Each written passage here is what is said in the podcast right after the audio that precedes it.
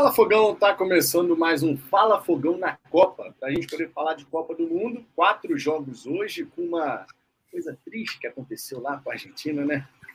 Só que não! A gente vai falar sobre os jogos da Copa, sobre o Botafogo, tem informação sobre o Júnior Santos, tem informação sobre patrocínio, o um amistoso contra o Crystal Palace que vai se aproximando, logicamente. Então a gente vai falar de Botafogo, falar de futebol. Teve coisa pra caramba hoje. Todos são convidados aqui a participarem, logicamente. Mandem suas mensagens, se inscrevam no canal, deixem o seu like. Se eventualmente não gostar da resenha, pode deixar o dislike, a ferramenta também serve para isso, né? Agora, no mais, vamos começar aqui, falar de Copa do Mundo. Primeira experiência que a gente está tendo aqui no Fala Fogão, falando assim de Fala Fogão na Copa. Né? O canal foi criado em 2020. E eu estou gostando, cara. Sinceramente, estou gostando da gente poder aqui falar de Botafogo e também falar de outros assuntos.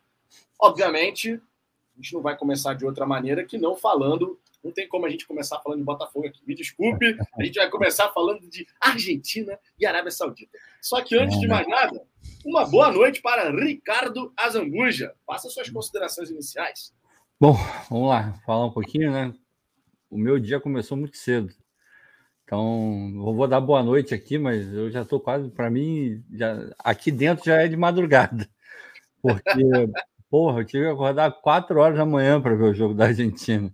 Ainda bem que a Argentina não me decepcionou e entregou o que eu estava. Não que eu estava esperando, porque conforme eu falei aqui, eu, eu achava que a Argentina ia atropelar. Ia passar o, o caminhão em cima da Arábia Saudita. E, cara, vamos ser honestos, assim. O primeiro tempo dava para a Argentina ter, ter feito uns dois, três. Não é nenhum absurdo dizer isso. Até porque, de fato, eles fizeram. Só que é, a linha de impedimento da Arábia Saudita estava um absurdo. O que irmão, aula, cara, aula. O que os caras treinaram é. Meu irmão, tem que aprender muito com eles, porque estava funcionando perfeitamente, assim, muito bizarro. Então, a Argentina produziu para estar tá ganhando de dois, três no primeiro tempo. E claramente, em termos técnicos, é um time muito melhor do que o da Arábia Saudita. Mas a aplicação tática. Poucas vezes eu vi um time tão aplicado taticamente e poucas vezes eu vi um time com tanta vontade de trucidar o adversário e não deixar ele respirar no sentido de se vier para cima de mim eu vou roubar a bola de qualquer jeito e vou dividir todas as bolas, meu irmão. A Arábia Saudita hoje, o espírito, sabe aquele espírito que eu falei que faltou no Botafogo em vários jogos? É, a Arábia o que eu queria ver o que eu queria ver foi o que eu vi hoje na Arábia Saudita. Todas as bolas, eles partiu do, do, do princípio de que. Não, não sei se é da Argentina, não. Pode ser minha. Eu vou disputar, porra.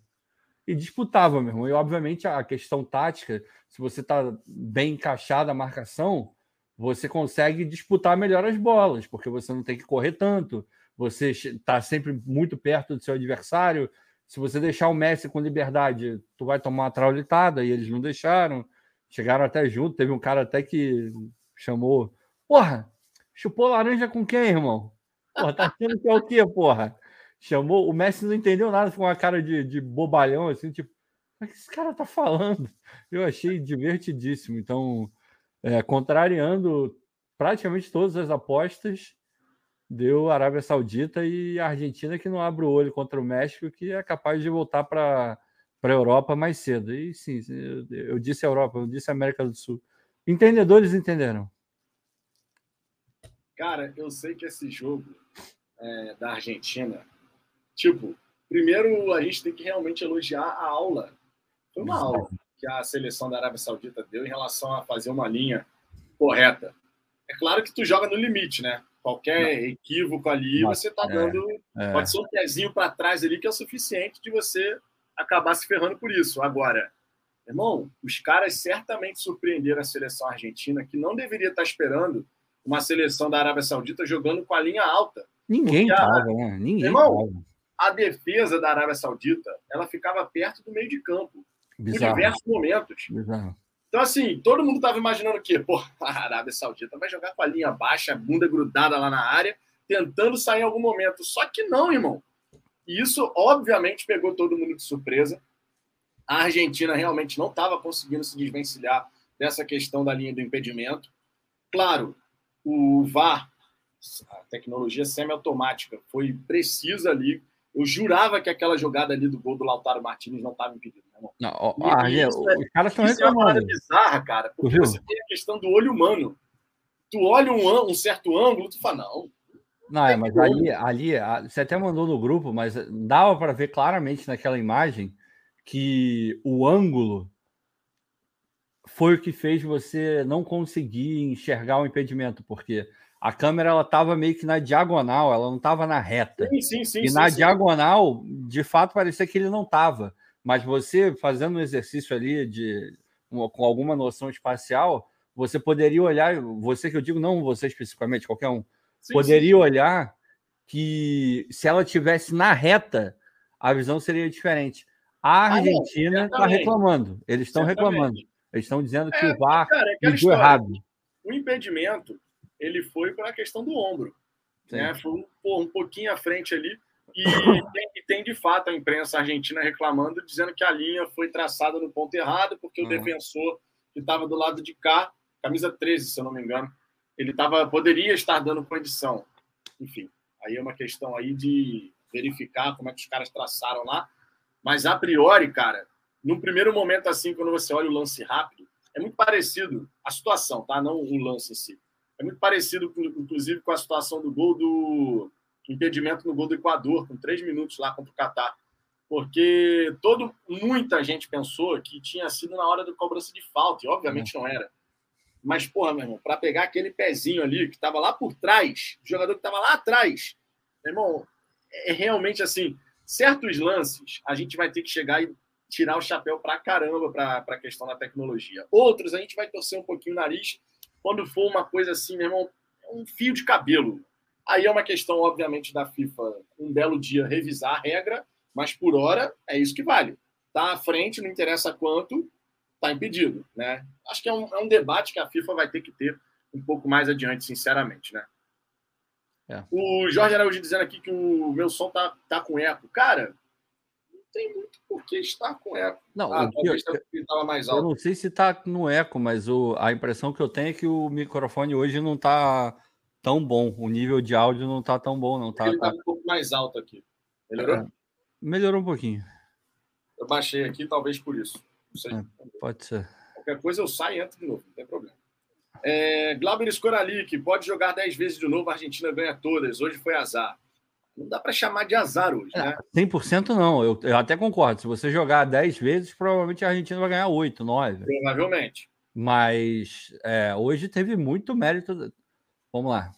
A gente falou aqui que eles marcaram muito bem, chegaram junto, blá, blá, blá, blá. bateram pra cacete também. A caixa de ferramenta estava abertinha. Bizarramente aberta, inclusive.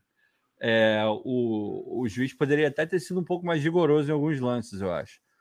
É, e o pênalti que deu para a Argentina, pelo amor de Deus, aquilo não é pênalti, né?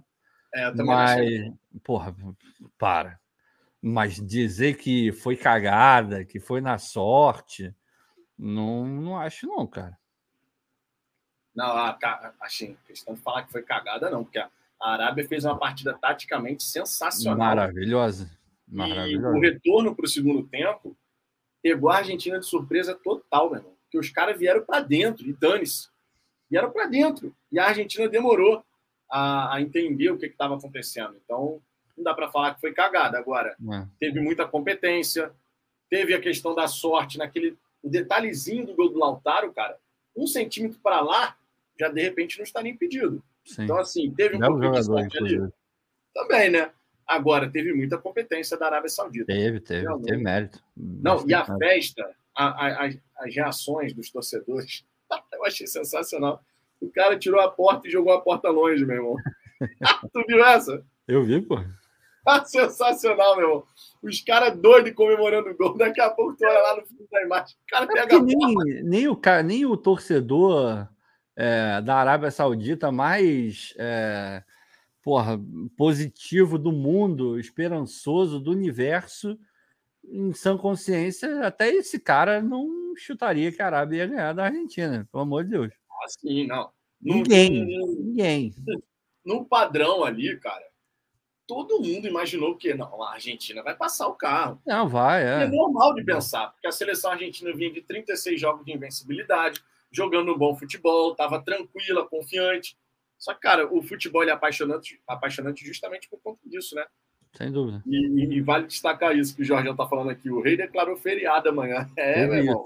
Teve a parada foi tão, tão intensa que amanhã é feriadão lá na Arábia Saudita para a galera poder comemorar. É, e de fato, o Douglas aqui destacando que teve um maluco lá que saiu atirando para cima. É, foi meio sinistro ali. É, faz parte, né? A gente de vez em quando tem isso aqui por aqui também, né? A gente sabe disso. O Ricardo aqui. A Argentina foi roubada? Que pena, reclamem dos títulos mundiais roubados também. Ah, não, é. Tem, tem alguns times aí que. É, porra, ouvi o Flamengo reclamar de arbitragem, Corinthians reclamar de arbitragem, porra, Argentina reclamar de arbitragem. Pelo amor de Deus, passa amanhã, né? Porra, não dá não. Não, e, e tem um detalhe aqui, né? O Ricardo bem recordando aqui, o cara com a camisa do Brasil no meio da torcida da Argentina fazendo graça com a câmera da Globo. Meu irmão. Aquilo ali, ele merece uma estátua. Gênio. Não, e ele Gênio. disse: vou comemorar. Se sair o gol da Arábia Saudita, vou comemorar. Gênio. Tava... Não, e o, o, segundo, o segundo momento que ele comemora, que ele para olhando para a câmera e faz assim, ó. É. Sensacional. Certamente, eu, é porque eu, não, eu não, não, vejo, quase não vejo mais TV, assim. É, a Globo, essas TVs comuns, né? É, mas certamente já amanhã vão ter várias reportagens com esse cara, querendo ah, contando a vida inteira dele. A gente vai conhecer um pouco mais sobre a figura. Assim, na hora que eu vi, eu me, cara, me remeteu diretamente para eu vim desejar tudo de ruim. Eu olhei e falei, cara, essas pessoas são especiais, assim. Esses caras são malucos. Não, e, e, o Jorge aqui destacando também o lance, né? Que foi um lance forte, cara. Que o, o goleiro deu uma joelhada, obviamente totalmente sem querer. Uhum. Não, a joelho, o joelho pegou aqui na ponta do queixo. E depois a queda, o cara deu uma pancada tá com a fora, cabeça no chão. Tá fora da Copa ele. Tá fora da Copa? Pô, foi tá, muito deu, forte. Deu fratura de mandíbula, fratura de ossos é... da face. Tá fora, foi cortado, tá fora da Copa. Cara, mas foi muito forte o, o lance, foi. meu irmão. Foi, foi muito forte. O cara tomou aqui como se fosse um soco, meu irmão, aqui na. Não, tá maluco. Ah. No, no, queixo. E a, a pancada que ele deu na cabeça, com a cabeça no chão, cacete. Mano. Não, é, infelizmente tá forte, fora, tá fora da Copa. Já foram algumas, né? A gente já teve na, no jogo do. Foi qual, foi qual time? O goleiro do. Foi. Do Narigão, foi qual? Foi do, do Irã. Isso. O goleiro do Irã, né, que tomou essa pancada na cabeça. Agora esse jogador aí do, do, da Arábia Saudita. Já tivemos algumas pancadas fortes, né? Em relação a rosto nessa, nessa Copa. Verdade. Agora, também tivemos 0 a 0 né, cara? Tava esperando mais da, da partida entre Dinamarca e Tunísia, sinceramente. Assim como tava esperando mais também da, de México e Polônia. Hum. Por sinal, a gente tem que fazer um elogio ao Ochoa. Ah, irmão, esse cara. Aparece, o homem é a cara da Copa do Mundo, porque ele, é aparece é a cada quatro anos. Ele é e normalmente aparece para fazer uma partidaça. Ele deve viver numa tumba. Aí tem um reloginho lá, ou alguém dá três batidas, aí ele sai da tumba só para jogar a Copa. Caralho, meu irmão. É impressionante, cara. Nossa, ele é pica. Ele é pica. e o ele Lewandowski, que ainda não fez gol em Copa do Mundo? Ah, cara, o técnico deles até falou, citou até o Zico hoje, inclusive. Falou, porra, o Zico já perdeu pênalti. O o Platini perdeu pênalti também. É natural, assim, normal perder pênalti. Ah, no meu íntimo, quando eu vi que ia ter pênalti, eu não consegui ver o jogo 100%, porque, enfim, estava trabalhando, estava na reunião, mas a TV estava ligada ali, eu meio que estava vendo. Então, quando eu vi que tava que teve pênalti e que o Ochoa estava no gol, assim, eu falei, hum, esquece, não vai passar nem fudendo. Copa do Mundo, Ochoa, é claro que ele vai pegar, é óbvio que ele vai pegar. E não deu outra, o maluco pegou, assim, no rebote o cara se atrapalhou também, poderia até ter feito gol não fez. É, especial, assim, o jogo, eu vi o primeiro tempo eu não vi muito bem, mas o segundo eu vi todo, praticamente. Chato, chato, chato, muito é, chato. Os dois 0 a 0 foram bem enjoadinhos, assim, sabe? Foram, foram. A, a, Dinamarca até, se você pegar todo, assim, esses dois jogos, esses dois 0 a 0 eu acho que a Dinamarca foi o que chegou um pouco mais perto de ganhar o jogo efetivamente. O cara perdeu o gol a um metro. Pois é, pois é, pois é. Aquela a cabeçada que vai na trave, é, um negócio bizonho. É, e para mim foi que jogou um pouco melhor, assim. Eu não vou dizer que eu gostei da Dinamarca, mas é, dentre esses todos, porque a Polônia é uma tristeza, é muito ruim, é muito ruim. O México provavelmente vai passar para a segunda fase, que o México sempre passa, né? Para fazer o que ele sempre faz, que também é perder nas oitavas. Então, muito provavelmente o México vai para as oitavas, mas... e, e isso é um bom sinal, porque para eles irem, provavelmente eles vão ter que ganhar um jogo e tomara que eles ganhem da Argentina, que é o próximo. Cara, aí já, já livra logo. Se perder a, a, próxima. Não é, se a Argentina perder, realmente está fora. Então, que ótimo. Tomara que o México, porra, eu prometo que eu vou no Chipotle uma semana. Se o México se o México ganhar da Argentina, eu faço a minha parte, eu dou, dou uma ajuda. Porque. Bom, já pensou a Argentina eliminada na segunda rodada, cara? É, eu, eu, eu fui comedido na minha zoação. Eu fui comedido, porque a gente ainda vai jogar, né? Então. ah, no futebol ele vive disso, né, cara? Não, não, não, a gente zoa antecipadamente, não, pensando entendo, que a gente vai entendo, se dar bem. Eu, mas não, eu entendo. Se a gente tudo isso. mal, a gente vai ter que tomar também. Eu entendo tudo isso. Estou confiante, muito confiante de que vamos ganhar é, da Sérvia. Mas é melhor, né? Um pouquinho de, de prudência, assim, dar uma sacaneada. Eu dei uma sacaneada de leve, assim. É, aquela sacaneada que se a gente perder, eles vão lembrar de outras pessoas na frente, sabe? Sacanearam mais. Eu tô lá no final da fila, mas eu sacaneei também. É muito lindo, porque ele, ele, eles são muito soberbos, né? Eles acham pode, que eles são muita coisa, assim, e, e, não só em futebol, assim, eles, eles acham que eles são europeus, é um negócio muito doido, assim, é, sei lá, tipo, irmão, acorda, né? Acorda. Pelo amor de Deus. É igual eu já ouvi, eu tinha um camarada meu que ele falava, não, não, porque, tipo assim, quando. Isso é maravilhoso. Ele era muito esporrento, né? Era, não é, né? Muito esporrento, o cara, porra, fala alto, é muito trejeito, né? Aí um dia a gente estava sacaneando ele falou: não, pô, mas isso aí é porque é, pô, é família italiana, família italiana é assim mesmo. Aí eu olhei para os cornos dele. Pô, irmão, tá família de Nova Iguaçu, cara. Porra, a tua parte italiana é de pelo menos umas cinco gerações para trás, cara. Porra, tu vai meter esse caô de que a família italiana. Porra, toma banho, cara. Aí ele, porra, é foda. porra, não, né, irmão? Família italiana, quinta geração, porra, nascida e criada em Nova Iguaçu. Ah, não mete essa, né? Aí, mas é, a Argentina tem isso, né? O, Porra, chegou uma merda de uma caravela do, dois mil anos atrás, eles acham que não, a gente é origem europeia, pelo amor de Deus. E eles agem dessa forma, assim, eles são muito soberbos. Assim, então eu quero que a Argentina se foda mesmo. Torço e sem problema nenhum em falar isso. Não, e até porque no futebol a rivalidade, né, meu irmão? É, e para, e para. A rivalidade é Brasil e Argentina. eu, acho, eu acho linda a camisa da Argentina, mas eu nunca vestiria a camisa e torceria para a Argentina. Pô, os caras ficam aí, porra, um mando de canto homofóbico, é, porra, racista, é, xenofóbico, racista. Os caras, pô, toda, toda e qualquer música que esses putos fazem tem que falar mal do, do Brasil, de brasileiro. Então, pô, eu vou ficar torcendo para a Argentina? Acho do caralho. Tem vários jogadores argentinos. Pô, o Redondo foi um dos, jogadores, um dos melhores jogadores que eu vi. Foi um dos melhores que eu vi.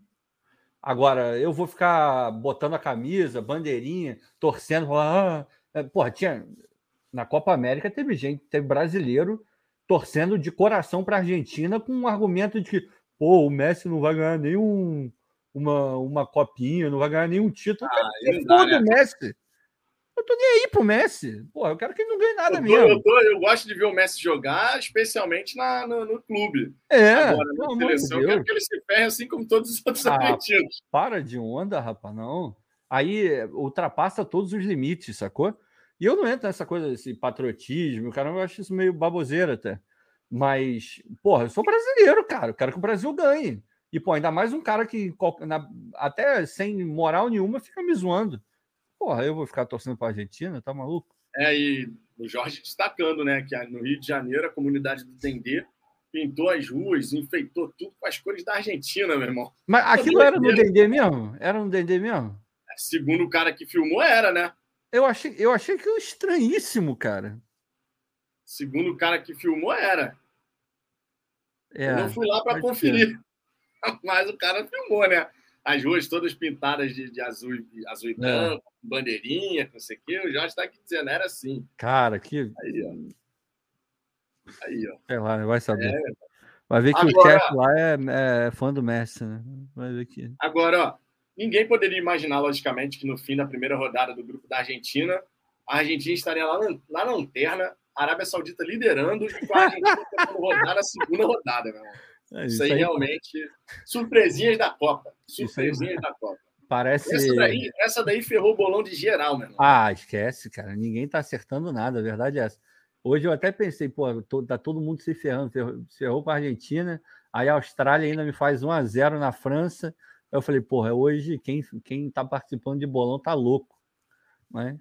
O bolão hoje da galera ficou prejudicado. É, eu imaginei, por exemplo, falando agora de Dinamarca e Tunísia, eu imaginei, por exemplo, a Dinamarca muito melhor do que. Também, todos nós. Agora, todos nós. há de se considerar que a Tunísia, que enfrentou o Brasil naquele amistoso, hoje foi outra. Ah, Foi uma Tunísia muito mais aplicada. Os caras hum. desarmavam em alguns momentos do jogo e vibravam como se tivesse feito um gol, meu irmão. É. Os caras estavam assim com sangue nos olhos. Então, Mas tem que isso, ser assim, né? É, Tecnicamente óbvio, inferior, né? Tem que entrar, tem que tentar igualar na vontade, no espírito, na aplicação. Foi o que a Arábia fez, pô. E eles fizeram também, a Tunísia fez também. E teve uma defesa do Schmeichel que, puta merda. Cara, é muito, é, o Schmeichel é muito bom goleiro, cara. Eu gosto muito dele. Aqui o Alberto Borges dizendo que é, é sim no Dendê, que ele mora lá no Dendê, dizendo que uhum. é na frente de um bar, não a comunidade toda. Ah, Cara, mas não sei, esse bar é grande pra cacete, porque a filmagem. era, era enorme, né? Aí, eles estão falando, tá, tem uma galera falando que tem o, o baile do Dendê se chama Argentina. É por isso. Ah, então pode ser uma explicação. Ó. É. O baile do Dendê se chama Argentina, tem nada a ver com a torcida. Aí, ó, é outra parada também. Enfim, tem um bom trecho lá pintado de azul e branco, com é. bandeirinha, escudo da Argentina, um monte de coisa, mas no fim das contas deu a Arábia Saudita. Uma belíssima comemoração dos jogadores. Camisa bonita também, né? Gostei também, gostei também. A camisa da Arábia é Saudita é bonita. a camisa da, ó, dos, dos, dos, times que jogaram hoje, das seleções que jogaram hoje, a camisa da Argentina é bonita. A camisa da Arábia está muito bonita. México, a camisa da bonito. Dinamarca, do México. Camisa da França, porra, a camisa da França tá estilosa pra cacete. Sempre, mano. a camisa da França é. quase sempre a mais bonita das Copas, assim. Esse, Ele... esse azul, azul profundo. É, eu, eu fui na, na loja da Federação Francesa, era do lado do Airbnb que eu tava em Paris. E, porra, assim, eu não comprei porque eu não queria dar sopa para azar, porque, porra, a gente sempre que cruza com a França a gente é eliminado e eu falei, eu não vou ficar carregando porra, uma camisa da França comigo para não dar zica, para não dar azar. Mas, irmão, assim, e ao vivo, e, e, lá tinha a versão que os jogadores usam mesmo. Porque tem, tem a versão torcedores e a versão dos jogadores, né? Uhum. Irmão, é bonita pra cacete. E a cor é, é linda, como você tá falando, assim, número dourado. Eu, eu não gosto de dourado, mas funciona muito assim nessa camisa. Funciona, é linda. Camisa. Funciona. É muito bonito. A camisa da, da Dinamarca também, bem legal, né? linda, né? Daquele linda, que a gente tinha linda, falado. Muito bonito. Um escudo no mesmo, mesmo tom da, da camisa, em protesto e tal, não sei o quê. Algumas camisas bem legais, cara, nessa Copa do Mundo. Algumas camisas realmente bem legais. É... A, Nike e a Adidas costumam mandar bem com camisa de seleção, né? Quem manda mal mesmo é a Puma, né? A Puma, Puma faz as camisas né? genéricas pra cacete. É. Aí fica meio complicado. Enfim, agora sobre o jogo Dinamarca e Tunísia, fica o elogio para a seleção tunisiana, né, que conseguiu esse empatezinho aí, importante, logicamente. Tá na briga, né? Porque empatou com a Dinamarca, vai, vai jogar contra a Austrália. A Austrália pode ser o fiel e provavelmente vai ser o fiel da balança nesse grupo, porque a Dinamarca, a gente pode imaginar perdendo para a seleção francesa, acho que é o resultado mais provável, que não significa dizer que vai ser fácil, Uhum. Mas a, a, questão de quem vai fazer placar contra a Austrália pode ser, de repente, o divisor, o balão. A... Fiel da balança. Fiel, fiel da balança. Pode ser o fiel da balança aí nesse grupo, porque a Tunísia, se ganhar bem da Austrália, a gente pode imaginar a Tunísia, de repente, sendo derrotada pela França. No fim das contas, pode ser saldo de gols que decida aí entre Tunísia e Dinamarca, né? Como eu vou te falar que eu não consigo ver a Tunísia ganhando. Eu não consigo ver a Tunísia, a Tunísia ganhando da Austrália. Muito menos ganhando bem. Para mim vai ser um empate modorrento entre os dois. Será? Eu acho. Sinceramente, eu acho.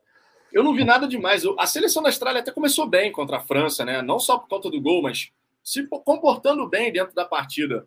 Mas depois que tomou o primeiro gol e logo na sequência o segundo, aí a coisa. É, é fraco, é muito fraco. É, mas a da Tunísia também é fraquinha de tudo, cara. Achei muito fraca. Assim, de forma geral, é, tudo bem que a gente está falando mais especificamente dos jogos de hoje, assim, mas o nível dessa Copa, tudo bem, primeira rodada, tem que dar esse desconto, mas eu tô achando um nível técnico assim muito baixo. De maneira geral, assim, o nível está muito, muito, muito baixo. Quem sobrou um pouco foi a França, em determinado momento sobrou bastante hoje. Passou e ficou, fez o que quis em, em algum momento. A Inglaterra, mas também porque pegou o Irã, que, porra, cagou tudo, né? Fez tudo errado. E se fizesse tudo certo já seria complicado. Fazendo tudo errado aí que complicou mesmo. Mas de resto, tirando essas duas, assim, fraco, muito fraco, muito fraco.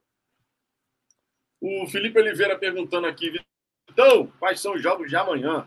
Vamos colocar aqui na tela para deixar bonitinho, né? Que aí todo mundo vai ter registrado, para saber os horários, né? A sequência dos jogos e tudo mais. Deixa eu jogar aqui na tela para todo mundo poder dar uma olhadinha. Só carregar aqui a página, logicamente, né? Vou colocar aqui. Ah, e a gente falou um pouco do México e, e Polônia. Nossa, foi um jogo muito ruim, cara. Não, muito o jogo foi ruim. muito fraco.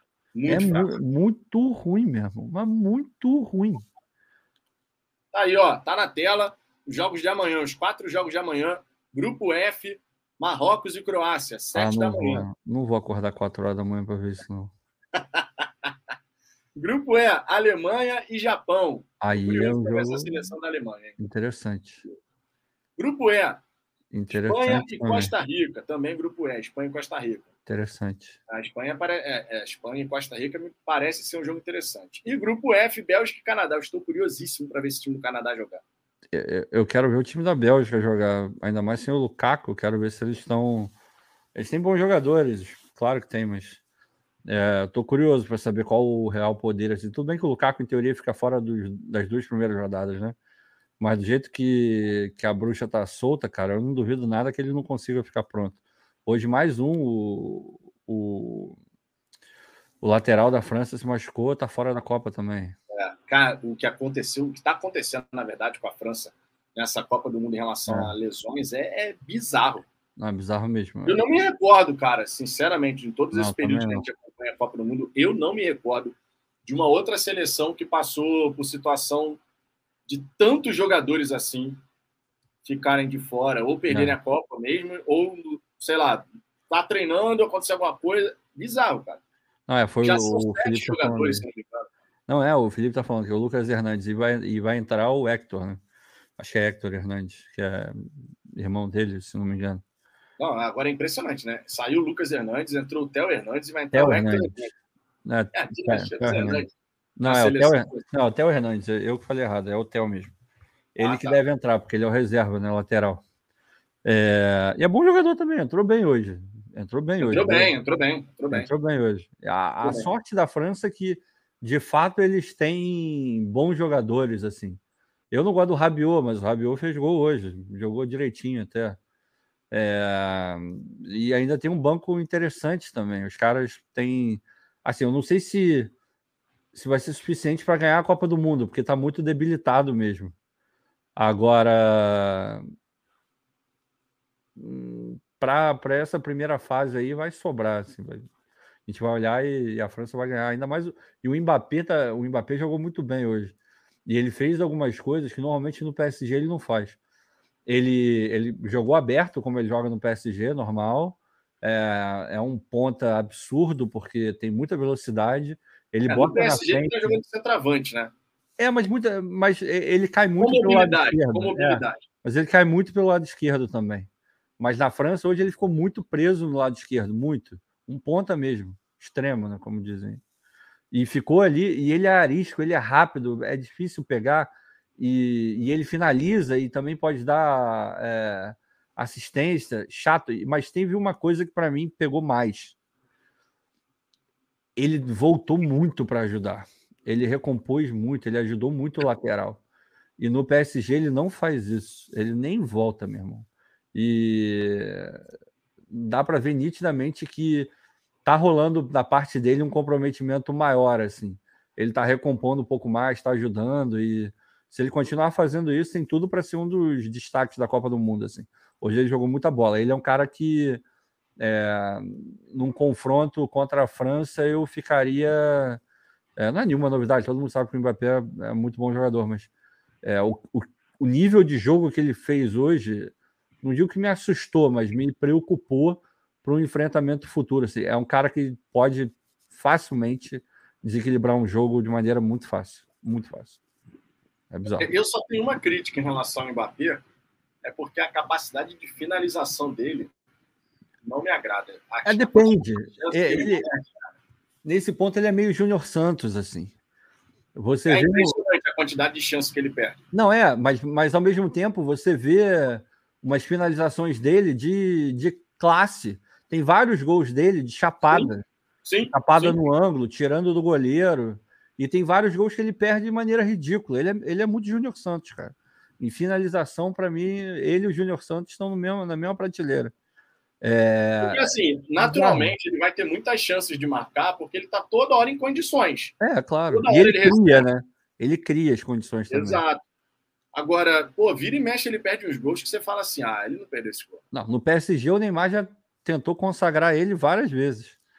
É, em umas ele se consagrou, em outras ele não quis. Porque o Mbappé ter perdido aquele gol que o Neymar dá o passe fazendo não, é. 360, o spin. Caraca, uhum. meu irmão, tá maluco. Não, ele é foda, mas é, é, muito bom jogador, mas realmente, em termos de finalização, ele precisaria melhorar, assim.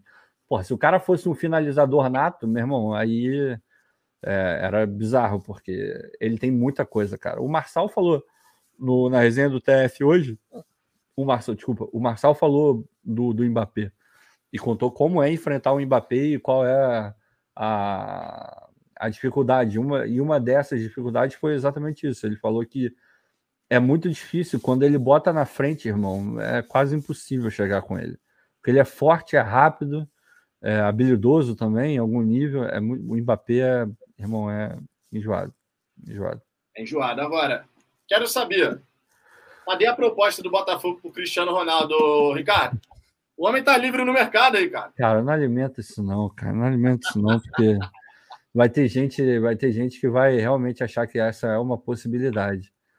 A partir do momento que surge notícia de que a conversa dele é com ou ele vai para o Newcastle ou ele vai para a Arábia Saudita, para o clube é, lá que é do mesmo que, que é do mesmo dono do, do Newcastle, é, irmão, não tem nem como. É o príncipe herdeiro saudita Mohammed bin Salman. É. Tem dinheiro até o fazer bico. Não dá, irmão. Não, não dá. Eu, eu não me dou o direito nem de comentar um negócio desse, porque seria maravilhoso. Ele, ele, ele velho já faria Vestiu gol. Camisa 7, cara. Ah, faria... Nossa, seria absurdo, assim. Absurdo. A ação de marketing absurdo. seria maravilhosa. Não, absurdo. Mas não vou nem, nem comentar isso. Agora, ó, desse, desses jogos de amanhã, porque hoje, hoje, a gente só acertou da França. Ah, cara, mas, é meio natural, né? É porque a gente, a gente tem uma tendência natural a não falar muito em empate, né? A gente sim, sempre sim, sim. fica nessa coisa de um time vai ganhar. Então a gente cravou vitórias, mas tem empates também, tem é, é, sempre possível, mas a gente quase nunca fala de, de, de empate. Mas é fato, se a gente tivesse num bolão, a gente estava fodido. Então, ó, vamos ver se a gente vai acertar em relação aos jogos de amanhã. Marrocos e Croácia. Ah, cara, eu ia falar que me surpreenderia muito se a Croácia não ganhasse. Mas, porra, cara, é, é, é mais forte do que eu. Vou pela zebra, hein? Eu não, não, não vou na zebra, não. Eu não consigo. Vou pela zebra, hein? A gloriosa seleção do Marrocos. E, pô, a Croácia tem bons jogadores. Já tem o Modric. Mesmo velho, joga pra cacete Modric. Não sei. Eu... Vou de Marrocos, vou de Marrocos. Vou de Marrocos. Vai de Marrocos, eu, eu, eu iria na Croácia ainda. Alemanha e Japão. Aí, é, é, não, isso seria uma zebra. Japão ganhar da Alemanha seria uma zebra. É, seria uma zebraça. Para mim seria. Não, vai. Não. É uma zebra. Acho que é uma zebra menos pior do que a Arábia Saudita ganhar da, da Argentina. Porque o Japão não, é já, menos pior. Eu acho que é menos já teve vários bons jogadores. assim. E a seleção né? alemã está numa transição, né? É, pois é, pois é. Tem é. isso também. Tem isso também. É, e fora. E, porra, a camisa do Japão é bonita pra cacete também. É, mais uma da Adidas, inclusive. E é, mas é muito difícil imaginar o Japão fazendo frente para a Alemanha, cara. Muito difícil. Muito Não, é difícil, é difícil. É. É, Espanha e Costa Rica. A Espanha é favorita. É, aí, aí, aí eu acho mais, como, como diria o grande pensador Vitor Santos, eu acho mais plausível que, que possa ter uma zebra. É, Essa palavra é bonita. É bonita, é bonito mesmo sinceramente, acho que de, de todos desses jogos que a gente falou até agora, acho que seria que eu apostaria, talvez, é, na ah, tem que ter uma zebra nos jogos. Eu diria que a Costa Rica pode surpreender a Espanha. Não porque a Espanha seja um time ruim, porque de fato não é. Tem, tem bons jogadores tecnicamente, assim. Mas é uma seleção muito jovem, muito jovem, e que ainda não se encontrou 100%. O é. potencial é muito grande mas ainda precisa de trabalho. É, é aquela, é aquela típica seleção que não é para essa Copa, entendeu? É para a próxima e para outra, talvez, porque os, os, moleques são muito novos. A Costa Rica foi bem na eliminatória aí? Não sei, cara. Não acompanhei a Costa Rica, não, sinceramente. É... Mas é aquele negócio. Pode, pode vir a jogar bem. Desses jogos que a gente falou até agora, para mim, se eu tivesse que apostar de onde vai sair uma zebra, eu apostaria que pode sair desse jogo aí da Costa Rica. E zebra, é bom que se diga, se for um empate, para mim já é zebra. É, ah, pô, Costa Rica empatar com a Espanha, eu acho que é zebra. A minha opinião também. É. Se tiver, uma... se tiver um empate Espanha e Costa Rica, eu considero como zebra. É, pois é. A Costa Rica, ó, ela ficou em quarto lugar na eliminatória aí da CONCACAF. É, o que é uma bosta, né? Porque você fica é. atrás de Canadá, Estados Unidos, e, e, e o México. Que, então já dá para ver que o nível é bem ruimzinho. É, foram sete vitórias, quatro empates, três derrotas da Costa Rica. Ficou à frente do Panamá, Jamaica, El Salvador e Honduras. Porra, aí é foda, né? É, não, assim, não vamos falar de Honduras. Honduras já ganhou do Brasil, é bom que se diga. É, já aconteceu mesmo. 3 a 0 Eu lembro bem, eu tava vendo aquele jogo. Xinguei o Filipão até não poder mais. Já aconteceu. Bélgica e Canadá. Ah, a muito... Bélgica é favorita, né? Porra, mas muita coisa. Muita coisa. Mas se bem que a Gloriosa é a melhor seleção do Canadá de todos os tempos. Isso significa muita coisa. É, em teoria, não, né? Em teoria, não. Lembrando que Botafogo e Canadá têm uma relação próxima. Pô, Já tivemos o Tony. É o Tony, é o Tony. Já tivemos o capitão, o capitão xerifão da seleção do Canadá jogou no Botafogo. Coisa linda. Temos Pô, uma relação tempos, muito próxima. Pô, não. Bons tempos, né, cara? Os tempos eu não acho, não, mas. O... Quem, lembra, quem, aí, quem aí lembra do Tony jogando com, com a camisa? Pô, meu irmão, o Tony, quando foi contratado, cheio de pompa. É, porra, claro, mano. O cara. Pô, o Botafogo vivia tão na merda que a manchete, né? O cara, pô, o cara setorista do Botafogo só fala de salário atrasado, de infraestrutura que não tem. Aí, porra, quando chega um maluco, pô, vai falar reforça.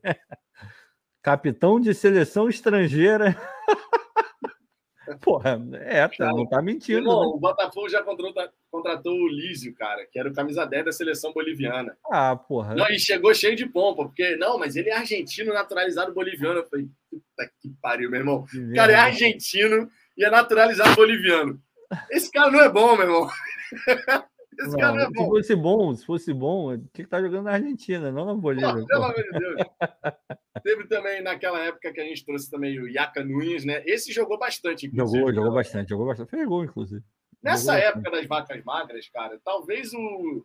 Tirando, obviamente, Herrera, o Abreu e tal. Mas desses caras que chegaram antes dessa, dessa galera, o o Pipe Esteves foi o que melhor, melhor desempenho teve no Botafogo. A galera ah, gostava. Ele, ele jogou bem, jogou bem. O... Alguns jogadores não foram tão ruins. É que o momento era muito merda. Se o Botafogo tivesse um, um time um pouquinho melhor, talvez eles jogassem bem. Pô, o Zebalhos teve bons momentos até com a camisa do Botafogo. Ele era, não era maravilhoso, era mais ou menos, mas fez alguns gols aí, não foi um fracasso retumbante. O Bolatti também era um bom, era um bom, bom, talvez eu esteja forçando muito, mas o Bolatti não era bobo não, era bom jogador também. Era, sabe um cara que, sabe um cara que eu achei que ia dar certo no Botafogo quando foi contratado? Quem? O Arelo, Arevalo Rios. Ah, eu sei que todo mundo, cara, porra, foi titular da seleção uruguaia, eu volante. Eu também, eu, eu levava a maior fé nele, assim. Volante. Não vingou, né? Não vingou. É o Salgueiro, que o Renan Gomes está dizendo aqui. O Salgueiro ele fez um gol naquele clássico na, na Ilha do Governador contra o Flamengo. a gente estava por 3x1 e empatou em 3x3 no final. Salgueiro, me lembro bem Vou dele. responder aqui o 4K Thiago. Vitão, tô com um menino aqui de 13 anos, muito bom de bola e canhoto. Como faço para levar ele para fazer um teste no fogão? Cara, tem que ficar de olho na comunicação do Botafogo e no site do Botafogo Normalmente, quando vai ter algum teste, alguma coisa assim, eles informam, tá? Então, por hora, eu sinceramente estou completamente por fora dessa questão de peneira e tudo mais. Mas normalmente o Botafogo ele avisa também nas redes sociais que vai abrir um processo seletivo e tal, não sei o quê. Tem que ficar de olho. Agora, se você quiser mais informações, entre em contato com o Botafogo. Lá no site botafogo.com.br deve ter o telefone, logicamente. Entre em contato, pergunte se tem alguma previsão, Imagino que nesse fim de ano não tenha nada, né? Seja mais para o ano que vem agora. Então é bom ficar atento. E aquela história, né? Gente, claro, imagino que você seja botafoguense, está aqui perguntando sobre um teste no Botafogo. Mas quando você está buscando oportunidades, todos os lugares devem ser olhados, né? Então não fique restrito único exclusivamente ao Botafogo. Eu, por exemplo, na época que queria ser jogador de futebol e tal, Vou te falar, não consegui fazer um mísero teste no Botafogo, porque na época não tinha. Não tinha. Era lá em Marechal Hermes eles não abriam seletiva praticamente. Então era muito difícil você conseguir fazer alguma coisa. Eu fui fazer um treino com coisa de Botafogo com 20 anos de idade já. Porque foi uma vez que o Botafogo abriu e não sei o quê. Eu falei, ah, cara, não vai dar em nada, mas eu vou lá só para ter o prazer de estar tá lá. Aí eu fiz e tal. Mas no. Porra, quando eu tinha 15, 16 anos, foi 15, 16, 17 anos foi o período ali que eu fiquei tentando alguma coisa. É, antes disso, meus pais não me levavam, eu queria, mas meus pais não me levavam. E com 15 anos eu já conseguia circular pelo Rio de Janeiro sozinho. É, então eu ia nos, nos, testes, São João de Meriti, porra, Marechal Hermes, não sei o quê. Eu ia Marech é, Marechal Deodoro também, sei lá, sozinho, né? E aí eu fiz teste no Madureira, fiz teste no Fluminense, fiz lá em Xerém, fiz teste no Flamengo, mas no Botafogo mesmo só fui fazer com 20 anos o Botafogo não abria, cara. Era uma coisa assim que irritava na época. Eu queria muito fazer um teste no Botafogo, mas não abria. Hoje em dia o Botafogo já tem uma coisa mais organizada em relação a isso. Mas vale a pena sempre dar uma olhadinha em outros clubes, não só nos grandes, né? Do Rio de Janeiro, ver. O Nova Iguaçu tem uma boa estrutura de categoria de base. É. O, o Madureira também tem costuma fazer um trabalho de base bacana, apesar de não ter a melhor da estrutura, logicamente. Já é bacana poder, poder procurar um pouquinho. Olha o Rony Marques aí te dando um beijo pro Rony. Rony Marques, resumindo, o Vitor jogava muito peteca. Cara, quando eu era mais novo, em forma, eu posso dizer que eu jogava bem, tá? Eu digo, agora, eu, eu, eu acho que para você ter mais chances assim de se adaptar a campo, ter preparo físico, tudo certinho para jogar campo, você tem que vir desde lá de baixo. É impossível você entrar depois? Não, não é. Mas normalmente, peneira vai se funcionar como? Você vai ter que ser melhor fisicamente, tecnicamente, não digo nem taticamente, mas fisicamente, tecnicamente, você vai ter que ser melhor do que quem já está lá. Se você estiver no mesmo nível, não vão te selecionar. E eu jogava muito futsal. O Ricardo lembra disso na época de escola, era futsal. A gente jogava futsal porque Niterói não tinha lugar para jogar futebol de campo. Era futebol society, que depois foi se desenvolvendo, e era muito futsal. A gente não tinha espaço para jogar futebol de campo, não tinha lugar. Então, quando a gente ia fazer, quando eu fui, por exemplo, fazer um teste de futebol, Primeira vez que eu joguei campo na minha vida foi numa peneira. O espaço é completamente diferente para você se adaptar. Então, assim, era, era um. É, era algo que na época, pô, eu sou de 86. Então a gente pegou uma época que as peneiras ainda selecionavam de certa maneira. Não era só o garoto que é alto, forte. Os caras olhavam assim ainda a questão de quem tem mais qualidade e tal. E eu, eu queria muito, quando eu tinha, sei lá, meus 10, 11 anos de idade, eu queria, nessa idade, ter feito alguma coisa. Porque fica mais fácil de você entrar e ir se adaptando desde, desde então. Mas meus pais não, não deixavam. Meus pais não, não queriam nem que eu fosse jogador de futebol. Então, assim, eu só fui conseguir fazer isso mais, mais velho. E, obviamente, né, como não estava acostumado a jogar futebol de campo, no início eu sofri um pouquinho. Mas depois que você vai conseguindo treinar e tal, fazer alguns joguinhos, você vai se adaptando. Teve um teste, Ricardo, que eu, eu sabia que, assim, futebol de campo, conforme eu disse, você tinha que ter preparo físico para poder aguentar, né? E eu não tinha esse preparo físico todo para poder jogar, porra, como um meio atacante, futebol de campo, correndo e tal, não sei o quê. Aí teve um teste que eu fui fazer no, no Madureira, lá em.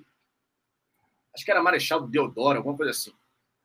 Eu fui fazer um teste lá no Madureira e eu joguei de atacante.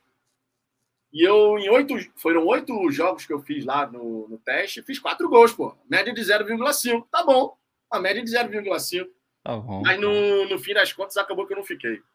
Ah, porra. Acontece, acontece. Eu, eu nunca tentei. Eu nunca, nunca fiz nada assim. O máximo que eu já fiz foi. Eu cheguei a, a ser.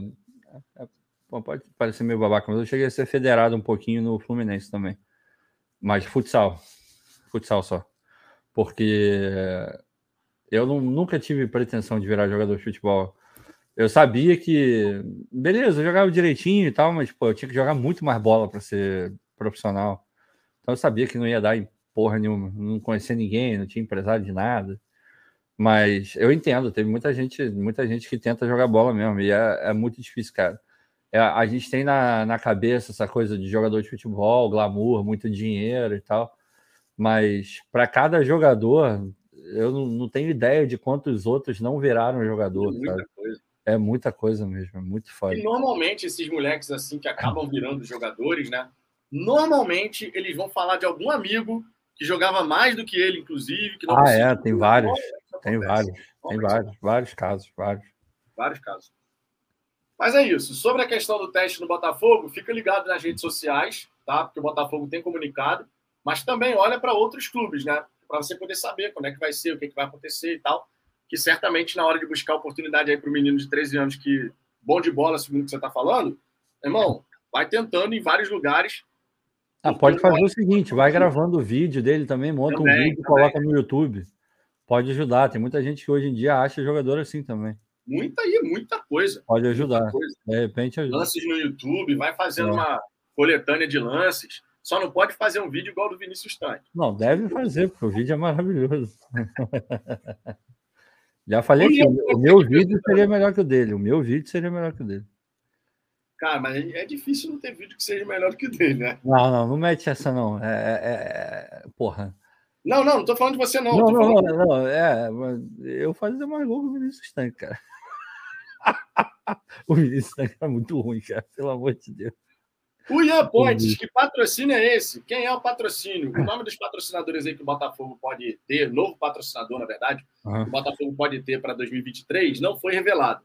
Tá? O contrato com a Blaze Bet é, que é a patrocinadora master do Botafogo, se encerra no próximo dia 31 de dezembro. E segundo o nosso glorioso TF, tá, ele já, o Botafogo já tem algumas propostas bem interessantes para a próxima temporada. Então a gente pode ter um novo patrocinador master, só que obviamente a gente não sabe ainda quais são os nomes dessas empresas, nem sabe os valores. Recentemente, a gente vai lembrar, teve essas conversas todas aí, pipocando o nome do Banco Inter, não sei o quê. A gente não sabe se eventualmente uma dessas marcas pode ser o Inter pensando em patrocínio master. Né? Até o Inter fez uma brincadeira na rede social dizendo que em breve estava para fechar com o clube mais tradicional do Rio de Janeiro.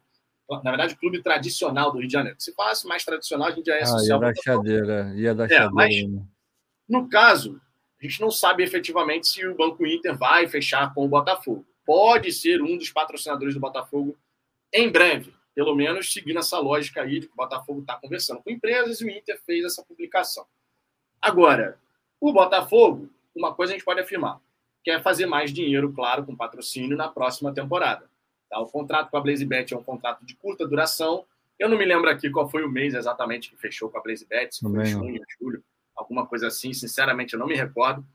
Mas é um contrato de curta duração, vai até 31 de dezembro, então a gente não pode esperar que tenha sido um contrato assim de valores estratosféricos e tal. Ninguém conhecia, inclusive, a BlazeBet, né? Eu, pelo menos, não conhecia. Não, eu, eu já, já tinha ouvido falar assim. Já tinha? Eu não tinha já. ouvido falar, sinceramente. Porque hoje em dia, tanta empresa de site de aposta esportiva. É porque eles vieram, eles vieram pelo, pelo Felipe Neto, né? Ah, tá. Porque eu... a Blaze já, já patrocinava o Felipe Neto, eles já estavam patrocinando o Podpah também. Eu conhecia do Felipe Neto e do Podpah, dos dois. É, eu não conhecia, sinceramente. Mas vamos ver. Vamos ver. Tem essa empresa, tem essa questão aí de propostas. Algumas propostas interessantes. É o que foi informado pelo nosso glorioso TF. Beijão, inclusive, para ele. Porra, hoje, hoje eu larguei um dinheiro lá no TF. Puta merda. Quê? Hoje eu larguei um dinheiro no TF, mas tudo bem. Tá justo, pô. O Marçal tava lá, né? Porra, mas eu... foi até engraçado, porque eles estavam falando, aí o TF, porra, vamos, vamos fazer o seguinte, vamos dar uma camisa do Botafogo. Se passar de 2 mil simultâneos na live, vamos dar uma camisa do Botafogo. E da Riboc ainda, hein? E assinada pelo Marçal e, e. Como é que é ele falou? E vai lá no Lonier para pegar com o Marçal, tudo. Aí o Marçal é isso aí. Passou, chama todo mundo, não sei o quê. Beleza, eu quietinho lá na minha, só assistindo a, a resenha que tava boa mesmo. O Marçal, porra, Marçal é, é pica. Aí tá, que daqui a pouco eles começaram, não, vai ganhar quem, quem der o superchat mais alto. Aí eu já olhei e falei, hum, tô, tô podendo, tô podendo participar da, da brincadeira. Aí, beleza, não sei o que, eles foram, aí virou um leilão do caralho, né? Vagabundo, 100 reais. O outro, 200 conto. Aí o outro, porra, o cara que botou 100 botou mais 150. Aí os caras foram metendo, meu irmão. Aí o maluco botou 300 conto, essa camisa vai ser minha. E eu quietinho lá. Aí o TF virou e falou: ah, vou ter mais 11 minutos de resenha. É, teve gente que botou euro também. Aí eu, Libra. Aí eu fiquei lá na moralzinha, que é tipo 11 minutos, dei uma calculada. Aí eu falei, quando tiver mais, não sou burro, né? Não vou fazer um lance agora, que faltam 11 minutos, né? Porque não é igual o lance de, é, de casa, assim, que, porra, você levanta a plaquinha e se alguém der mais, você não precisa dar nada, né?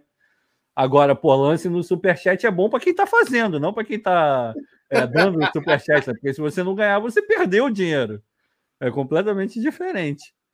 Aí eu virei e falei: ah, não, vou ficar na moralzinha aqui, porque se eu botar e perder, eu vou ficar meio puto, porque eu vou ter gasto dinheiro já. Aí fui, pá, nada, aí quando tava faltando, sei lá, um pouquinho de tempo assim, aí eu falei: agora eu vou dar o meu lance. aí eu fui e meti lá, mandei 100 dólares. Aí, caralho, 100 dólares, não sei o que, eu sou muito, pá, não sei o que. Aí teve um maluco que mandou, cara, ele já tinha mandado uma e mandou mais uns 300 contos. Aí eu falei, pô, esse maluco tá, tá, é, temos um adversário, temos jogo, temos jogo. Aí eu falei, pô, esse filho da mãe vai roubar minha camisa do Marçal, cara. Aí eu esperei mais um pouquinho para ver se ele se manifestaria, né? Aí ele, eu falei, ah, quer saber? Vou, vou mandar mais um pouquinho só para segurar. Aí eu, eu mandei mais 50 dólares. Aí o, aí o Marçal, ó, oh, não acabou não, é Zambuja, não sei o quê. Ah, aí, não, não, brincadeira, brincadeira. Aí o, o Té falou, não, agora, é, agora realmente não, não vai dar, não deu. Aí eu falei, porra, ainda bem que eu, que eu segurei a onda, porque se eu tivesse dado 100 dólares e tivesse perdido a camisa, eu ia ficar muito puto. eu ia ficar muito puto. Mas é, é meio injusto, eu, eu, concordo que é meio injusto. Porque, porra, eu, tô, eu tava pagando em dólar, e dólar tem, porra, é óbvio que tem muito mais valor. Mas, ao mesmo tempo, ele não vai receber em dólar, ele vai receber em real, como todo mundo que, que participou. Aí eu falei, ah, então eu, eu, me senti menos mal, assim. Porque tinha um maluco que tava com muita vontade de ganhar, mas muito, muito, muito. Essa camisa vai ser minha! E 300 conto. Eu falei, caralho, mano. Mas depois eu parei para pensar assim, falei, pô, se o cara tá dando 300 desconto num superchat, porra, numa terça-feira, ele não tá precisando dos 300 reais, né? Então eu fiquei menos culpado de ter roubado a camisa dele. tá justo, pô, tá justo, tá justo. É, pois é, pois é. Palmação aí, ó. Valeu, obrigado pela contribuição. Aí o Jorge falou que ele deu 460 reais. Aí né, eu falei, é, pois é. É. O Giuseppe aqui, ó. Não me tornei goleiro profissional porque meu pai tinha medo de eu, de eu ser molestado pelos treinadores, que em sua maioria. Calma, gente. E realmente, é, a gente sabe que esse tipo de coisa acontece. É uma situação para lá de. Não sei nem qual é a palavra, que é crime. Né? Ah, não, pelo amor de Deus. Não tem que existir, né? Nenhum é, Nojento, enfim. Outro, outro dia teve até o treinador aí da ginástica artística, se não me engano, que foi condenado, né? Porque também fazia as paradas que não tinha que fazer. Meu irmão, eu acho bizarro isso. Infelizmente acontece, né? É. Infelizmente é. acontece. E esse meio, esse meio esportivo tem que ficar de olho em tudo. Né? Muita coisa, porque ainda mais relação, meninos, treinadores. Atletas jovens, tem que ficar de olho pra caramba. É, ainda mais esses meninos que eles não estão com a família, né? Eles ficam sozinhos em alojamento e esse tipo é. de coisa. Porra, aí é foda. É, Vitor Visto da cadeira pelo VAR. Eu também, eu também dei, dei boa sorte para a Zambuja no Superchat. ah, cara, é porque é foda, né? Porra, era, era, eu pensei, eu fiz uma conta básica e rápida, que não precisa nem de muita inteligência. Eu falei, quando lançarem a camisa da Reboque, eu vou comprar. Se eu for comprar, essa camisa vai custar uns 300 reais, pelo menos. Então eu falei, pô, o mínimo que eu, que eu posso dar é 300 reais, né? Porque eu já vou dar mesmo. E, porra, e não vai ser uma camisa do Marçal assinada pelo Marçal, entregue pelo Marçal. Então, aí eu olhei e falei, pô, então. Aí eu botei mais um pouquinho, só para garantir mesmo, porque tinha gente que estava de olho grande. e tava mesmo, eu não esqueço, não vou esquecer. Essa camisa vai ser minha! Eu falei, caralho, meu irmão, Só que não, né? É, Só que não, tinha o Azambuja acompanhando a live. É, ele, ele deu. É, é, eu juro que eu não tô querendo ser babaca, não, mas ele deu azar que eu tava vendo a live. Porque eu não sabia que o TF ia fazer a live ao vivo. Então não tava nem. Nem passou pela minha cabeça de. Eu tava para ver o Glorioso Connection. Que esse eu sei que ia, eu sabia que era hoje e ia ser ao vivo. Mas a do TF eu sabia que ia ter a, a do Marçal mas normalmente o TF não faz ao vivo, ele faz gravado. Então eu caguei. Falei, ah, quando, ah, quando lançar, vai aparecer aqui no meu, no meu feed eu vou, eu vou ver. Agora, ele deu um azar violento que eu entrei no. Na live, no YouTube na hora e tava. Eu falei, ih, oh, o Marçal é ao vivo, vou ver. Aí, desculpa, cara, foi mal. O Paulo José, qual a chance de Moreira Salles entrarem na SAF? Cara, rolou esse papo aí, né, de que os Moreira Salles, em relação ao Lanier, fizeram uma das propostas para o texto seria ah, você fica com o Lonier, mas a gente recebe algumas ações da SAF e tal, mas nada disso foi falado mais como se fosse à frente e tal. Então a gente não sabe se efetivamente em algum momento pode acontecer alguma negociação nesse sentido entre Moreira Salles e o John Texton, né, a Eagle Holding, mas é uma possibilidade que eventualmente maneiro, Seria, eu acho que seria interessante, cara. Uhum. Tem muito torcedor botafoguense que fica com essa coisa de ah, os goleiros Salles, não sei o quê, tá, tá, tá. mas eles ajudaram pra caramba o Botafogo, cara. Não, e ajudariam eles também. pararam de confiar, logicamente, naquela turma que tava lá, pô. Não, e ajudaria também com. Não que. É óbvio que hoje a gente já vive um, um período de credibilidade maior, mas é, é inegável que se você adiciona à sua empresa sócios do calibre dos Moreira Salles, é óbvio que isso é uma adição absurda, sem dúvida nenhuma. Seria, né? Sem sombra de dúvida, né? Porque você então, tem que. É o todo, não é, não é só dinheiro e tal, é o todo. É o que é. representa credibilidade, networking, enfim, tem um monte de coisa envolvida aí, né? Fora é. o conhecimento que eles têm de próprio mercado brasileiro do que o John Textor ainda está aprendendo. É uma coisa natural, logicamente, E só o Jorge falou um negócio aqui que me lembrou uma outra fala do Marçal também. O Jorge falou que o Marçal deu nota 8 para o Lonier. É, ele de fato falou isso, mas tem que fazer um desconto, né? Ele fez, ele fez, ele fez uma equivalência entre o Lyon e o Overhampton e comparou com o Botafogo. Ele fez um triângulo ali. Ele disse que o 10 é, é o Lyon. O Lyon é absurdo, assim. E que quando ele ele foi para o Wolverhampton, ele enxergou que lá ele tinha tudo que um jogador precisava. Mas é... aí ele falou: o Lyon é, um, é o parâmetro, é o supra-sumo. Então eu não vou nem comparar o Botafogo com o Lyon. Nessa escala, o Lyon é 10 e o Wolverhampton é 6. Isso foi o que ele falou. Essa é a discrepância entre um e outro. Lyon 10 e o Wolverhampton 6. Mas ele falou: não vou comparar o Botafogo com o Lyon, porque o Lyon às vezes não tem comparação nem com, nem com alguns grandes. Isso ele não falou, isso eu que estou falando. Pela estrutura que, que existe lá, a gente sabe que existe. A cidade, eles têm, eles chamam a cidade, cidade do Lyon, né? É, é um complexo, tem, porque ele tem, eles são muito fortes em outros esportes também, né? Então tem Sim. uma cidade ali, o estádio novo, o centro de treinamento integrado com o estádio, é um negócio bizarro. Tipo o City fez lá, na cidade do City lá. Então é, é, outra parada. Aí ele compara o. Aí ele faz nessa escala o que, o que compara diretamente com o Botafogo é o Wolverhampton. Aí nessa escala ele coloca que o Botafogo está aí nota 8. É, porque tem tudo, não é que tem tudo, mas a maior parte, o básico para um jogador render bem, tem, e ele falou que já está previsto para adicionar algumas outras coisas. Então, foi isso que ele falou. Mas aí eu lembrei de outra coisa. Na semana passada teve essa história aí de coisa atrasada, salário e tal, não sei o quê. Ele falou disso, eu achei até que o TF deveria ter. Deveria, é muito forte, porque eu não quero mandar na entrevista de ninguém, mas. É, o TF poderia ter alongado um pouquinho essa parte do assunto que ele fala, até para esclarecer também. É, ele falou que algum, ele falando de como é que foi a chegada dele no Botafogo, que ele confiou, porque ele viu que o Texas estava botando a cara, é, tem, tinha um rosto o projeto, e ele viu que algumas coisas estavam acontecendo, é, o Castro sendo é, o treinador, é, o Tiquinho tinha ligado para ele também para falar sobre o assunto. Aí ele falou: Porra, estão indo atrás do Tiquinho porque o negócio está tá realmente importante, tal, não sei o quê. Aí ele falou, a gente confiou e hoje a gente sabe que não tem problema desse nível no Botafogo. Aí ele falou.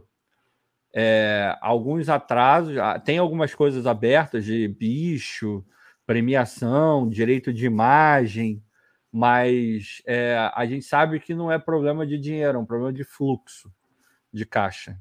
Então ele falou sobre o assunto. Eu achei que o TF poderia ter aproveitado o gancho e ter esmiuçado isso um pouco melhor. Mas é, para quem ficou puto com a com aquela matéria lá de trás, é, querendo ou não, hoje o Marçal confirmou que aquela matéria é, de fato tem relevância. É, e esse é um ponto importante, por isso que é sempre interessante a gente não sair batendo. Sem dúvida nenhuma. Em, ah, fez a reportagem porque quer prejudicar o Botafogo. Muita calma nessa hora, né? Pois é muita calma nessa hora. Agora, uma outra questão importante aqui para a gente comentar foi a informação que o Gentili publicou no, no blog dele lá no Fogão Net, dando conta de que o Botafogo realmente não desistiu do Júnior Santos. O contrato dele vai até o fim dessa temporada. Se o Botafogo quisesse manter, teria que pagar, mas o Botafogo está tentando prorrogar a questão do empréstimo. O contrato do Júnior Santos com o clube dele lá no Japão teria que ser prorrogado também, para eles não perderem o Júnior Santos de graça no fim do vínculo, logicamente. Mas o Botafogo tentaria costurar um acordo como esse tá? para poder manter o atleta no elenco do Botafogo para a próxima temporada. O Júnior Santos, ele é um cara que divide opiniões. É, a gente já emitiu a nossa opinião aqui. Não acho que, honestamente, não acho que vale a pena manter o Júnior Santos. Não acho que o que ele apresentou me faria fazer um esforço assim para manter o Júnior Santos. Acho que a gente conseguiria encontrar jogadores no mercado que de repente fossem agregar mais. Só que, logicamente, isso é meramente uma opinião minha como torcedor. Quem tem que decidir ou não isso é quem está lá dentro. E se o Luiz Castro, de repente, está pedindo a permanência do Júnior Santos, o diretor de futebol, André Mazuca, vai acabar fazendo ali alguma coisa para tentar a permanência do jogador. É uma possibilidade, tá? mas conforme eu disse, divide opiniões. Ricardo. O Marçal elogiou bastante, não bastante, mas elogiou é, fortemente o Júnior Santos hoje. Assim, cara, é, é foda, né? Porque às vezes a gente tem uma percepção que é diferente de quem tá lá dentro e trabalha com o cara todo dia. É, porra, eu não vou duvidar. Se o Marçal falou que o cara é muito bom jogador, que ele ajuda muito e tal. Se o Botafogo tá fazendo todo esse esforço para tentar ficar com o cara, é porque as pessoas que lá estão entendem de futebol a priori muito mais do que a gente, é, enxergam que o cara de fato tem valor e que ele de fato vai ser útil, ou vai continuar a ser útil dentro da, da visão deles. Agora, eu, eu também tenho todo o direito do mundo de achar o que eu quiser achar. E eu realmente não, não faria esse esforço todo para ficar com ele, assim. Porque eu acho que a gente, eu acho não, eu tenho certeza que a gente precisa de jogadores regulares, assim. E ele é um cara que você nunca sabe o que ele vai te entregar. A verdade é essa. Ele pode entrar e jogar a melhor partida da vida e pode entrar e jogar abaixo da crítica. É, e às vezes ele pode fazer as duas coisas no mesmo jogo, no mesmo tempo, inclusive. É, às vezes uma jogada atrás da outra. Numa jogada ele é o Messi, na outra ele é o, sei lá, o, o, shampoo do, do Ibis. É, como é que eu vou gastar uma grana num cara que eu não sei o que esperar? Que ele pode me entregar o máximo, mas também pode me entregar o abaixo do mínimo. Não dá, irmão. Sinceramente, não dá. É... Eu, eu não faria esse esforço todo que o Botafogo está fazendo, não. Mas respeito, porque eu entendo que as pessoas que estão lá entendem, é, entendo que as pessoas lá também é, têm uma, um conhecimento de futebol maior do que o meu. Sim, né? Trabalham com isso. É. Então, a, gente, a gente acredita realmente que a visão que eles vão ter lá sobre o jogador vai levar em consideração alguns aspectos que, de repente, a gente não vai ter nem é, ideia do que, que eles é. estão considerando para poder permanecer com o jogador. Né? É, é. Que seja a melhor escolha possível, né? E que seja a melhor escolha possível. Paulo José, vocês acreditam que o Matheus Pereira pode vir? Não. Eu não, não acredito nos valores envolvidos. Não vejo o Botafogo nesse momento querendo fazer um investimento desse porte. Acho que um dia pode acontecer. Um dia pode acontecer. Agora, não é esse o momento, porque o Botafogo tem outras prioridades e muitos investimentos a serem feitos, inclusive em estrutura e tal. E o investimento no Matheus Pereira, a priori, estavam falando de 20 milhões de euros, cara. 20 milhões de euros. Ah, não vai. Não vai.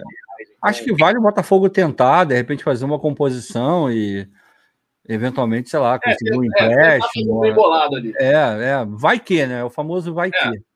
Agora, tem, né? até, pois é, até, e, e, tem mesmo, porque já recebeu ou não.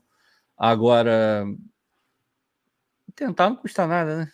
É o que você está falando aí, o não já tem, então tenta. A tendência maior ou absoluta de não conseguir é, mas isso é bom até reforça para o jogador o fato de você estar tá querendo o cara.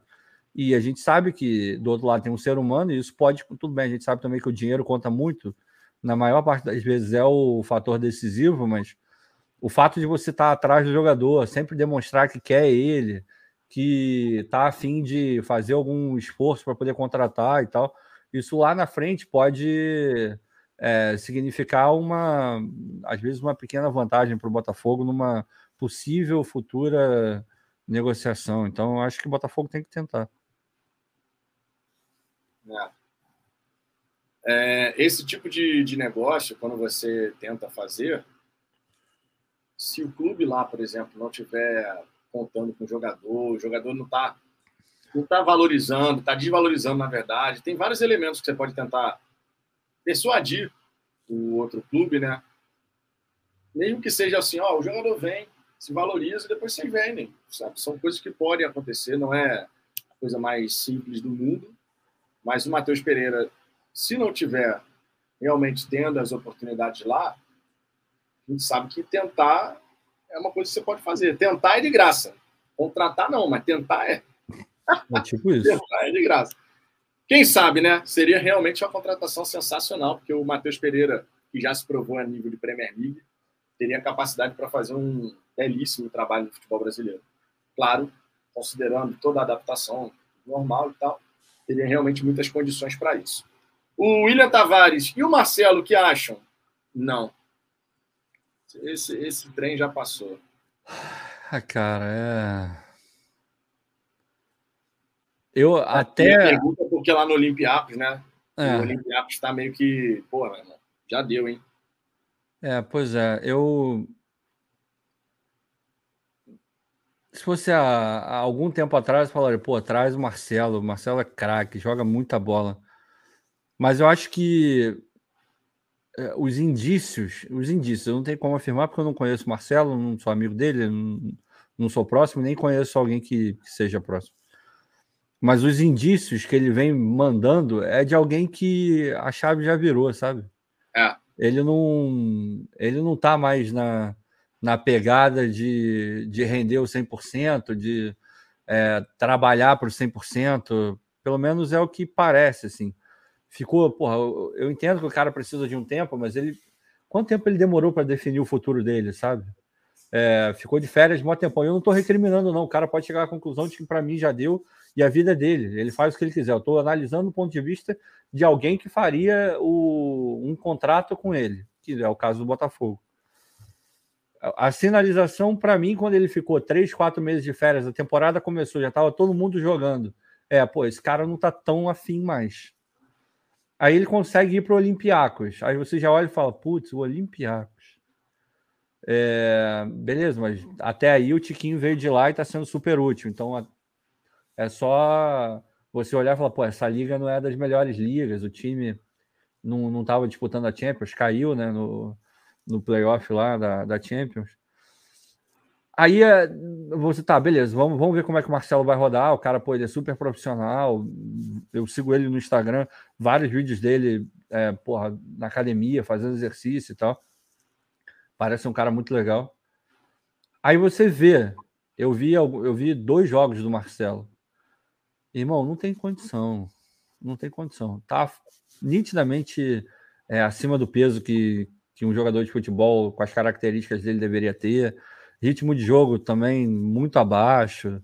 É, e para mim o que é pior assim é a questão da, da, da mente. Assim, a mente, pra, pelo menos para mim, a mente dele já está virar empresário, outra parada. É, já, já desconectou. Eu acho que já, já acho que já. Mas ele pode vir aqui falar que, tá, que, que a gente está errado. E tudo bem também, porque conforme, conforme eu disse, eu não conheço, não sou amigo e não estou dentro da, da casa dele para saber como é que ele está lidando com isso. Mas a, o que parece é que ele já, conforme o Vitor falou, ele, a cabeça dele desconectou de ser jogador de futebol nesse nível. É, e aí, obviamente, o Botafogo não pode ficar olhando, na, ainda mais na atual circunstância do Botafogo, ficar preso a um nome só. E o próprio John Texton, na época que falou sobre ir atrás desse tipo de jogador, é esses caras também têm que entregar em campo. O Marcelo, nesse momento, não me parece que seja esse é. jogador é... Mas se contratar, eu vou achar foda, vou comprar a camisa e vou publicar várias coisas no Twitter. É bom, é bom deixar claro, tá? É bom deixar claro, lógico. É, é. Porque senão, óbvio que seria, a gente ficaria animado e tal, claro. quê, mas olhando o que ele vem fazendo, não é não é mais o Marcelo que a gente já viu um dia. É, longe. Já é uma outra questão. Então, é. Acho que já esse trem já passou e a gente tem que seguir em frente, sabe? Não, não dá para ficar olhando o Marcelo. É, é, um jogador que tem um nome do cacete, jogou muito na carreira, cracaço. Craque. Craque. Mas o tempo passa é. para todo mundo, né? E, obviamente, a questão do interesse eu acho fundamental. Mas ele nem tá. E a questão, né? Sinceramente, eu acho que não é nem o tempo. Porque de idade ele regula com o Marçal, eu acho. Sim, sim, sim, sim. Então, acho que a questão nem é o tempo, é mais a questão do do mirar é minha cabeça. O cara é, não dá mais. Para ele, eu acho que já deu. Porra, e, e, é foda também, né, cara? Pô, o cara, ele ficou no auge muito tempo. Jogou no maior clube do mundo. Ganhou tudo o que ele poderia ter ganho na vida, só não ganhou uma Copa do Mundo. Mas aí não é do clube, é seleção, tem muita coisa. Quase ninguém ganhou a Copa do Mundo, a verdade é essa. A, a maior parte dos jogadores não vai acabar não ganhando. Exato. Então, porra, é, é complicado também você se colocar na cabeça do cara e não dá nem para falar, pô, mas também falta de ambição, pô, o cara tem que sempre tentar se manter no alto nível. Pô, o maluco ganhou 200 milhões de Champions League, ganhou três seguidas, campeonato espanhol e e titular, e jogando bem, sendo decisivo. Esse, o, o, que é, ninguém pode virar e falar que ele não tem uma mente competitiva, ganhadora. Ele, ele pode dar aula disso se ele quiser. Agora, de repente, ele conquistou tanto, chegou no mais alto nível possível. Olhou e falou: Acho que para mim já deu. Não tem mais aquele, aquela chama, aquela gana de fazer isso de novo. E tá tudo bem também. Ele tem todo o direito do mundo de pensar assim, se ele estiver pensando. Exatamente. O Giuseppe mandou no superchat aqui. E o Calil que bostejou sobre o Botafogo, viram? Ah, normal. Sim, né? o Calil deu uma declaração sobre questão de, de SAF. A gente pode até trazer aqui a declaração para contextualizar.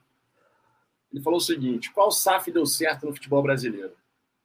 Estão tão aflitos com a SAF e se a SAF tira a dívida do Atlético e separa para pagar em 30 anos, para que, vem, que vender o shopping Diamond Mall para pagar a dívida? Então tem que explicar muita coisa que está inexplicada. E a SAF não é essa maravilha, não. O time de primeira divisão que tem SAF é o Botafogo. O Botafogo foi para a Copa Sul-Americana. É, diminuindo um pouco né, aquilo que aconteceu com o Botafogo. Claro, ele não tem obrigação nenhuma de falar bem do Botafogo, mas se, se não é para entender, eu, eu acho, pelo menos eu penso assim, se você não se você quer falar alguma coisa envolvendo o nome de uma outra instituição, que você pelo menos saiba qual é o contexto onde todas as coisas aconteceram, né? Mas a maioria das pessoas não pensa nisso, simplesmente fala o que vem à cabeça e acabou. Né? E no caso do Calil, cara, é, tá rolando lá esse papo no Atlético Mineiro, né, de virar SAF também, tudo mais, porque os mecenas eles colocam dinheiro, né? Mas não é sustentável o modelo dos mecenas lá no Atlético Mineiro. Então eles já estão olhando para essa questão de SAF, mas como todo clube, cara, vai ter gente que vai ser contra. Acho que no Botafogo, acho que o Botafogo foi o único clube até agora que virou SAF dos grandes, né? Que de fato você pode olhar assim e falar assim, meu irmão, 99%, 98% da torcida do Botafogo queria, porque a gente não enxergava outro caminho. A gente simplesmente não enxergava, não tinha outra alternativa. Qual era a outra alternativa? Agora, quando você vai no Vasco, por exemplo, teve muita gente fazendo campanha contra. Muita gente. Era pouca coisa, não. Muita gente. O Cruzeiro, se não me engano, é, pela situação que o Cruzeiro se encontrava, de Série B, não sei o quê, acho que ficou mais, mais tranquilo também essa situação, porque o Cruzeiro já estava mais tempo na, na segunda divisão. Então a própria torcida já estava no desespero de falar assim, meu irmão, não tem mais condição de ficar nessa situação e tal. Então, assim, cara, muitos, muitos outros times vão querer virar SAF. O Santos já está estudando a possibilidade, o Fluminense está estudando a possibilidade, São Paulo já começa a olhar para essa possibilidade.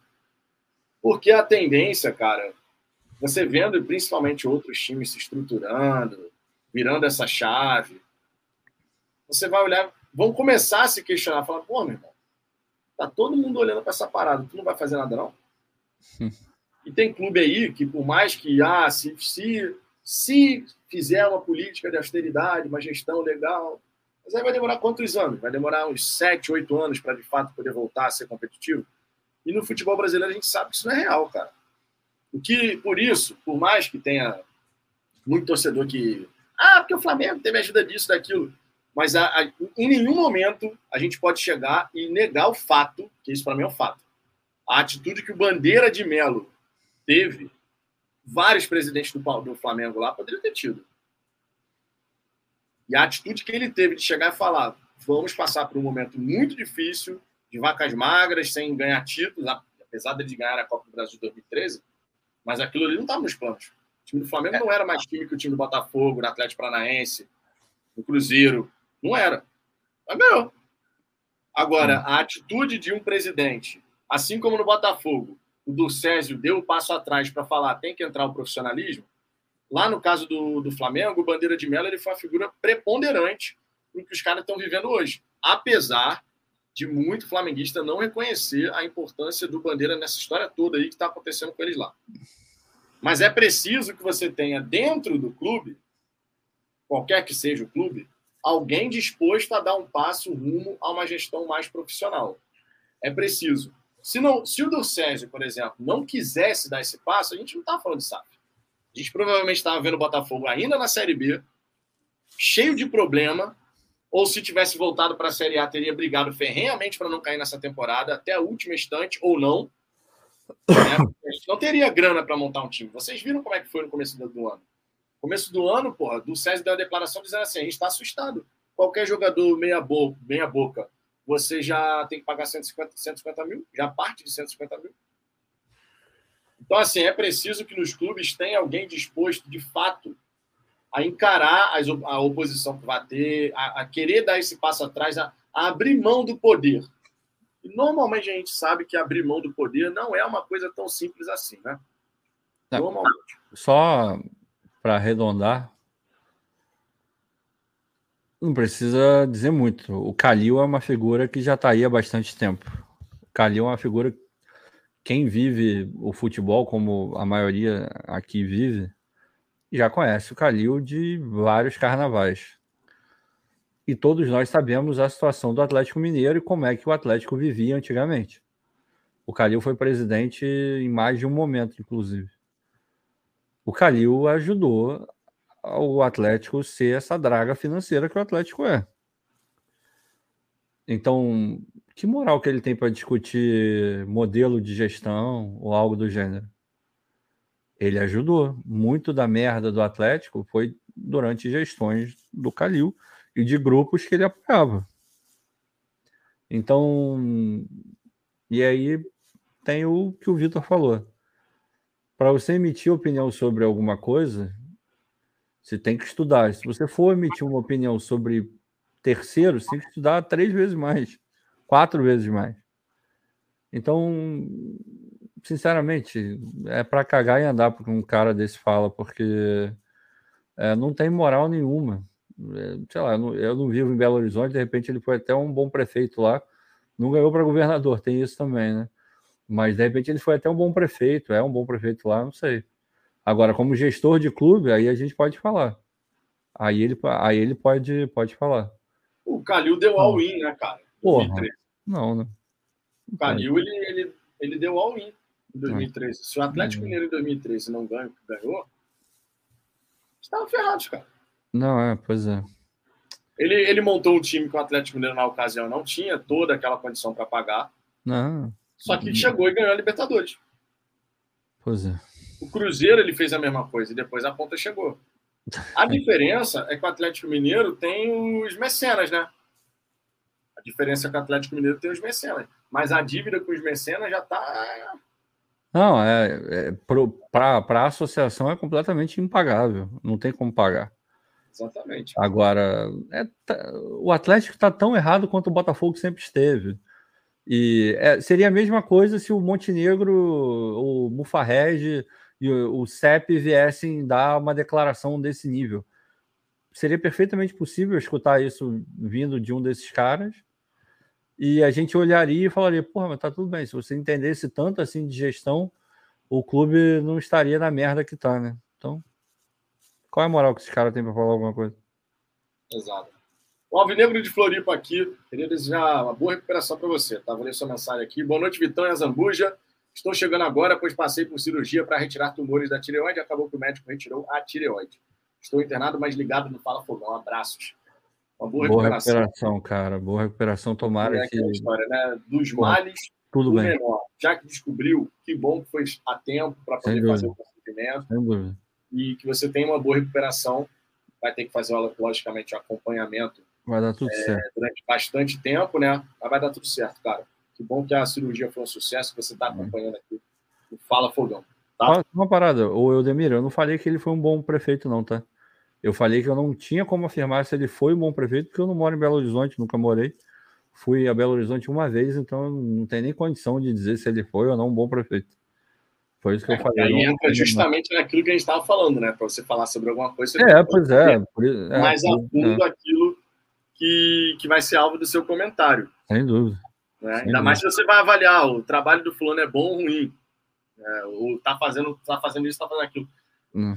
Que não confundam tá? Que não confundam com o que a gente opina aqui sobre ah, o cara jogou bem, jogou mal, porque a gente está vendo o jogo. Pô. Ah, é, não, são coisas diferentes. São coisas é. completamente diferentes. Você está vendo o jogo, você vê se o time pô, se posicionou legal. Se é, você acompanha, né? Você acompanha Exato. a evolução, você é capaz, tudo bem. Exato. Ele pode ter, ele pode ter errado num jogo, mas em outros tantos ele foi um bom jogador. Então, na hora que você vai fazer um comentário, você sabendo e tendo propriedade para falar, você vai fazer essa é, esse adendo. Você vai virar e falar, tudo bem, hoje ele jogou mal, mas ele vem jogando bem. Então, né, de repente foi só um jogo.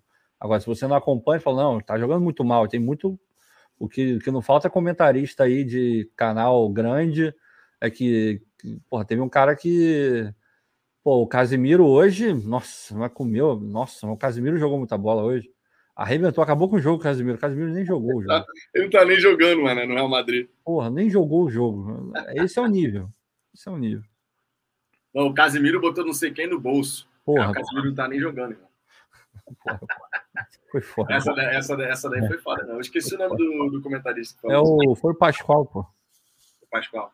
Foi. O Rodolfo, Vitão, sim, o Bandeira foi a virada de chave do Flamengo, mas te pergunto, será que se o Flamengo não ganha aquela Copa do Brasil, eles teriam essa paciência de esperar o Bandeira organizar o clube? Teriam. Cara, teve, mesmo, mesmo que não ganhasse, porque em 2014 a campanha do Flamengo foi ruim, em 2015 a campanha do Flamengo foi ruim. Vocês vão lembrar que teve aquela uma partida na Ilha do Governador.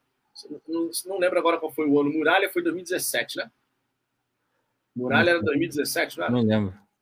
Eu sei que o Flamengo estava mandando seus jogos na Ilha do Governador e o Muralha falhou bizonhamente, assim. A galera partiu para cima do Bandeira, cara. Só que ele seguiu fazendo o trabalho que ele se colocou. Ah, vou fazer. Por isso que eu tô falando, cara.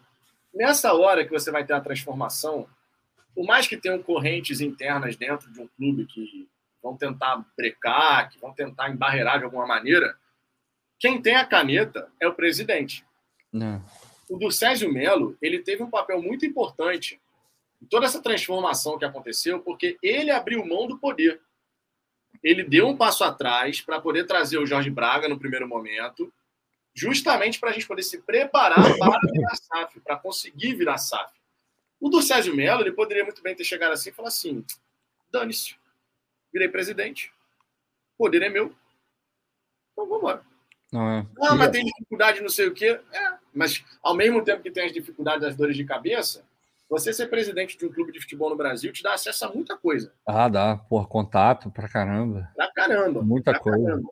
Ah, mas só, só um, um, um adendo nessa história aí de Botafogo e Flamengo. Tudo bem, o Bandeira, importantíssimo, todo mundo, todo mundo não, conforme você falou, tem muita gente que não reconhece isso, até dentro do próprio clube. Mas é bom que se diga que a história toda por trás da, da subida ao poder do Bandeira, ele não seria nem opção. Ele era a última da última, como um cara lá, dois malucos não puderam, acabou que falaram com ele, ah, tá, tá bom, eu vou. Era uma, era uma questão de um grupo. Todo esse grupo que hoje faz oposição ao Bandeira é, era um grupo só. O Landim, o, o Valim, o sei lá mais quem, o cara lá que é o todo poderoso lá, que era é, dono, presidente da Sky, agora esqueci o nome dele. É, e o Bandeira estava nesse grupo também. Então era um grupo que não aguentava mais ver o que acontecia com, com o Flamengo, Patrícia Morins e afins, e juntaram ali e por acaso veio a ser o, o Bandeira de Melo. E fez tudo o que tinha para fazer, bababá, e em algum momento discordaram e criaram-se dois grupos, e hoje em dia quem manda é o grupo lá do. Ah, era o BAP que eu estava tentando lembrar. Desses caras. No Botafogo foi mais ou menos a mesma coisa. Não era o do Césio sozinho. Ele fala disso no, no Glorioso Connection também. Foi um grupo, por incrível que pareça, alguns, é, algumas figuras que a gente não, não curte muito estavam nesse grupo e ficaram falando: ó, você tem que ser o presidente, tem que ser você, porque gestão empresarial, uma visão diferente, a gente tem que mudar isso, não dá mais, não sei o que. Aí esse grupo convenceu o Césio a vir a ser candidato à presidência do Botafogo e quando ele ganha, aí ele faz tudo o que ele faz, a gente não precisa nem voltar. Então, essas, essas ações partiram de grupos internos que bancaram esse tipo de situação muito por entender que não tinha para onde correr. Ou era isso ou era isso. É, é o que meio que não acontece no Atlético, porque tem grupos, não existe uma unidade. Mesmo no, no discordar, existiu unidade dentro do Botafogo e do Flamengo para fazer esse, essa virada. No Atlético não existe isso. Simplesmente não existe. Aí que tá dando a merda. Esse é o problema. Pois é. é. Deixa eu ver aqui. Temos uma mensagem do Paulo José. Vocês acham que a compra do Lyon pelo Texto vai atrapalhar a SAF do Botafogo? Não. Cara, a compra do Lyon, o Texto não tá sozinho nessa. O Foley tá com ele, que é um empresário norte-americano, é, bilionário também. Então, assim, o, o ele não vai entrar nessa sozinho. É claro que, como se trata de um grupo, a gente pode falar assim, bom, se você coloca muito dinheiro de um lado, pode ser que não tenha tanto do outro. Porém, em relação ao Botafogo, o que a gente tem que prestar atenção é o que está no contrato. No contrato, o Texto tem a obrigação de colocar em 2023 100 milhões de reais. Em dólares, isso dá menos de 20 milhões de, de, de dólares. Então não é assim uma coisa de outro universo para o Texto. É, ao mesmo tempo, ele obviamente tem que cumprir com a obrigação da folha salarial, mas o Botafogo já começa a gerar receitas. Então não é que ele vai colocar tudo do bolso dele. Gradativamente, à medida que o tempo for passando, as finanças vão se equilibrando, porque vai entrar mais dinheiro, você vai equilibrando as contas, vai tentando fazer com que a operação seja autossustentável. Não é o caso ainda, mas o compromisso, a obrigação que o Textor tem com o Botafogo, na prática, na prática, em termos de investimentos, 20 milhões de dólares, arredondando, imaginando o dólar a 5 reais, né? é, para 2023. Então, assim, sobre a questão de centro de treinamento, ah, porque isso está meio atrasado, é porque a gente tem que entender que o Botafogo está tentando verificar aquela questão com a Prefeitura do Rio de Janeiro, de olha, beleza, a gente vai ficar no Milton Santos, a gente pode fazer as alterações aqui necessárias, é, e a Prefeitura do Rio de Janeiro ia dar em contrapartida o terreno. Então, precisa dessa definição para que, de fato, a questão do terreno, onde vai ser o centro de treinamento, isso seja sacramentado. A gente espera que isso possa ser resolvido o mais breve possível. Eu já falei aqui, o Ricardo já falou aqui, que a gente imaginava que nessa altura do ano a gente já teria alguma coisa um pouco mais adiantada, e quando a gente fala isso, não é do centro de treinamento já pronto, que obviamente ninguém é maluco, vai demorar um tempo para que esse centro de treinamento seja construído, esteja pronto e tal, mas algumas decisões já tomadas, assim, até onde a gente sabe, não tem certas decisões já sacramentadas. É isso que vai ser feito aqui, aquilo que vai ser feito lá. Ainda está nessas conversas, né? O Botafogo tem um advogado que está conversando com a Prefeitura do Rio de Janeiro para poder acertar essas questões do Milton Santos. Então, tem algumas coisas a serem resolvidas. Mas eu não me preocuparia de verdade nesse momento com a questão da aquisição do Lyon, podendo gerar alguma coisa negativa, impacto negativo no, no Botafogo, de verdade. Não, também não. É, sendo bem feito e se ele seguir aquilo que ele falou de um clube não ser é, estritamente fornecedor para o outro e não ser uma via de mão dupla, se isso for seguido à risca, acho que só tem a ganhar, cara. Tanto o Botafogo, quanto o Lyon, quanto o Crystal Palace, o Molenbeek, eu descobri que tem que falar Molenbeek. É, só vejo como positivo, desde que seja feito aquilo que o Textor falou. Se de fato ser uma estrutura é, onde é, só um lugar é, vai mandando pra, o melhor para o outro e recebe o troco, acho que, que aí fica a balança começa a ficar meio esquisita.